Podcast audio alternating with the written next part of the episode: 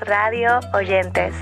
Mi nombre es Keren Amaro Echevarría y esto es Radio Cuentos, el podcast. Cuentos de ayer, hoy y siempre.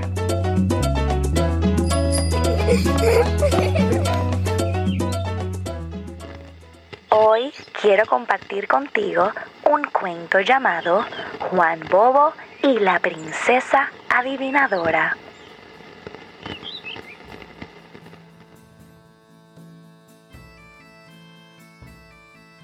Era una vez, y dos son tres, que había un rey a quien le gustaban mucho las adivinanzas.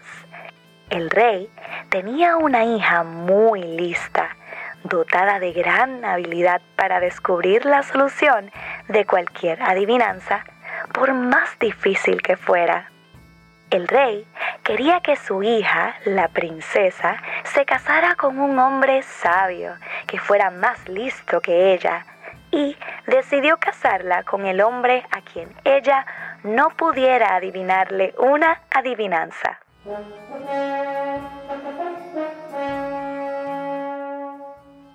Así que lo hizo anunciar por todo el reino, pero también hizo saber que le mandaría cortar la cabeza a todo aquel que fracasara en su intento.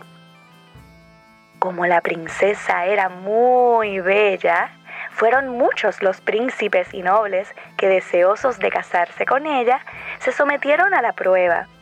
Pero todas sus adivinanzas, aun las de los más sabios, fueron fácilmente solucionadas.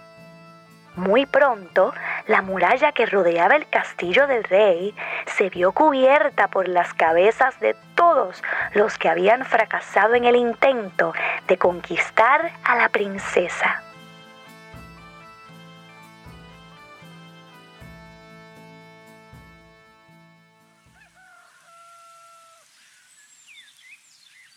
En ese país vivía una pobre viuda que tenía un hijo llamado Juan, pero a quien por las muchas tonterías y extravagancias que hacía, la gente le llamaba Juan Bobo. Un día estaba Juan Bobo por los alrededores del castillo del rey y al ver las cabezas de los príncipes y nobles que habían sido muertos por no haber podido vencer a la princesa en la prueba de las adivinanzas, se le ocurrió la idea de participar en la prueba.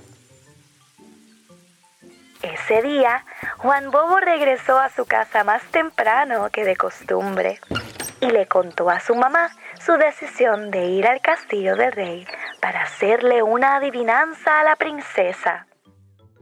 La madre de Juan Bobo, llena de desconsuelo al saber el propósito de su hijo, trató de hacerle cambiar de parecer, explicando el peligro que corría y recordándole que príncipes y nobles, que eran mucho más inteligentes que él, habían fracasado en la prueba y por esa causa habían sido decapitados.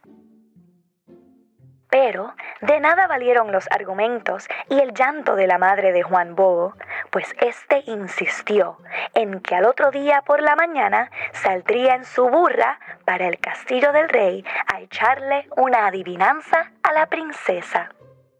Cuando la madre de Juan Bobo se dio cuenta de que nada haría cambiar la idea de su hijo, se resignó y llorando se fue a prepararle unas tortas de casabe para el viaje. Como estaba muy nerviosa, no se dio cuenta de que para hacer las tortas, en lugar de usar yuca corriente, usó yuca brava, que es muy venenosa. Bien temprano por la mañana, después de despedirse de su mamá, que se quedó llorando, creyendo que no vería más a su hijo, salió Juan Bobo, cabalgando hacia el castillo del rey en una burra vieja que tenía llamada Panda. Después de varias horas de camino, Juan Bobo decidió acostarse para descansar y también para ir pensando en la adivinanza que le iba a echar a la princesa. Mientras Juan Bobo dormía, la burra logró tumbar al piso las canastas donde estaban las tortas de casabe y comérselas. Como las tortas están hechas de yuca brava, que es venenosa, la burra cayó muerta al suelo poco después de comérselas. Tres guaraguaos que por allí pasaban, al ver la burra muerta, se posaron sobre ella para comer de su cuerpo. Y como la burra estaba envenenada, se envenenaron también y murieron. Cuando Juan Bobo se despertó, encontró a su burra muerta y junto a ella, también muertos, a los tres guaraguaos. Enseguida se dio cuenta de que se habían envenenado con las tortas de yuca, porque éstas no estaban en las canastas. Como tenía mucha hambre, decidió cazar algo. Y cogiendo su escopeta, empezó a caminar para ver si podía matar un conejo salvaje.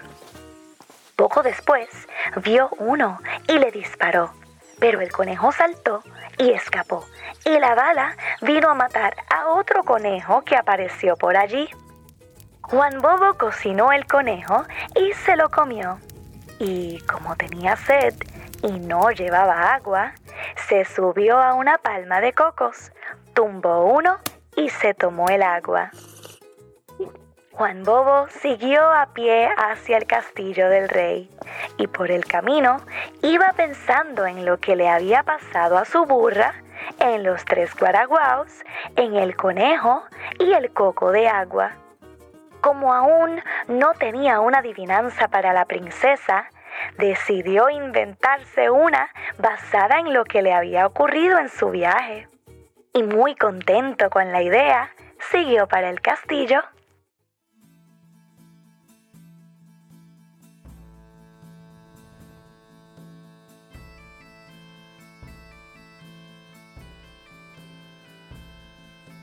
Cuando Juan Bobo llegó al castillo y dijo a los guardianes cuál era el propósito de su visita, ellos se rieron de él, pues lo conocían y no lo querían dejar pasar.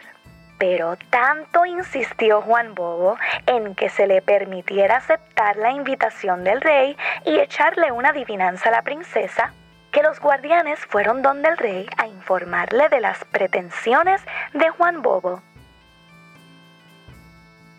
El rey al principio se indignó al pensar que un humilde campesino como Juan Bobo pretendiera la mano de su hija.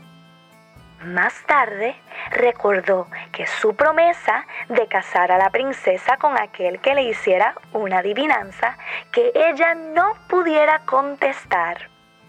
La había hecho a todos los hombres del reino, sin distinción de personas, y ordenó que dejaran entrar a Juan Bobo en el castillo. Juan Bobo caminó hacia el salón del trono y allí, en presencia del rey y de toda la corte, se acercó a la princesa para hacerle la adivinanza.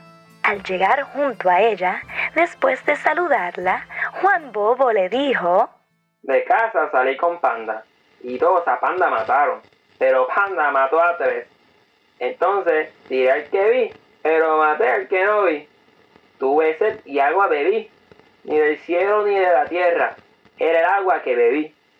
No adivinarás, princesa, sino pobre de mí. Mientras la princesa pensaba, a Juan Bobo se le dio una habitación en el castillo para que viviese allí esos tres días.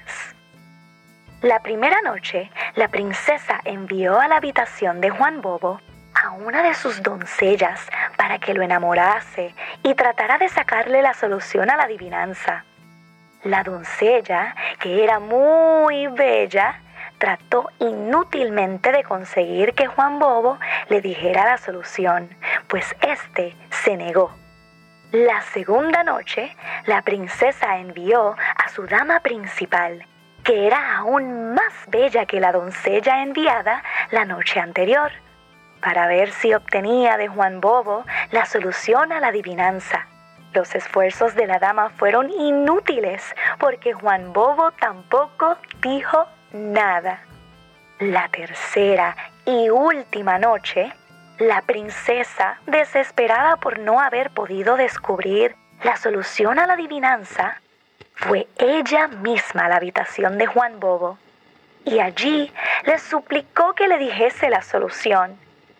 Después de hacerse rogar mucho por la princesa, Juan Bobo le dijo que le daría la solución si ella le daba en cambio su sortija y una de sus zapatillas. La princesa aceptó y le entregó a Juan Bobo su sortija y su zapatilla. Entonces Juan Bobo le explicó cómo él había salido de su casa en la burra panda y cómo ésta había muerto al comerse dos tortas envenenadas y cómo luego tres guaraguaos habían muerto también al comer del cuerpo muerto de panda y cómo después él le había disparado a un conejo, pero el disparo alcanzó a otro y como por último, teniendo sed, se había trepado en una palma de coco y había tomado el agua de uno de los cocos. Cuando la princesa oyó la explicación de Juan Bobo, se puso muy contenta y se fue enseguida a su habitación. Al otro día, el rey reunió a la corte en el salón para ver si la princesa había encontrado la solución. En presencia de todos, la princesa explicó la adivinanza de Juan Bobo, explicando todo lo que éste le había contado la noche anterior.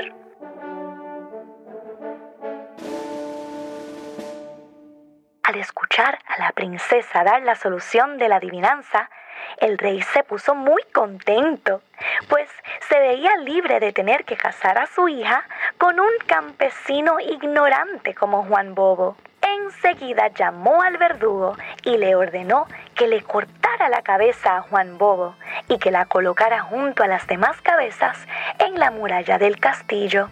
Cuando el verdugo se acercó a Juan Bobo para ejecutar la orden, éste pidió permiso para hablar.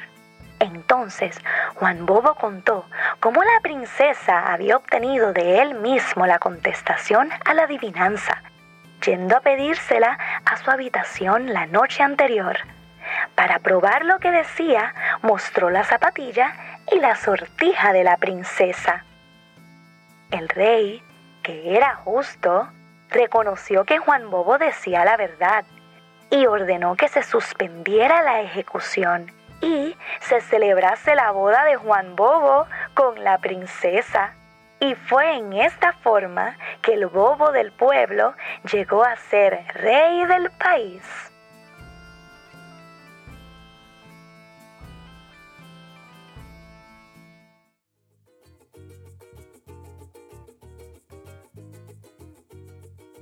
Y yo ahora me voy por un caminito y ustedes por otro. Si este cuento les gustó, mañana les cuento otro. Este cuento es una adaptación de Don Ricardo Alegría, recopilado y editado para el libro Cuentos Folclóricos de Puerto Rico. Hola, antes de despedirme, compartiré contigo una adivinanza sobre nuestro próximo episodio y dice así. De piedra soy, y sin embargo no soy estatua. En la muralla me encuentro vigilante y callada. He visto siglos pasar y aún sigo en pie. ¿Quién soy yo? Gracias por sintonizar. Recuerda, este cuento es tuyo y mío te lo entrego para que lo compartas. Así que compártelo con alguien a quien quieras mucho. Dale me gusta y síguenos donde sea que escuches tus podcasts. Hasta el próximo cuento.